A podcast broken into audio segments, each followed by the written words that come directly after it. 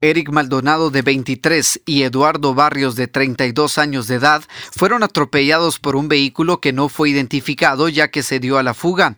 El hecho se registró en el kilómetro 240 jurisdicción de Cantón Villaflor del municipio de Pajapita, departamento de San Marcos.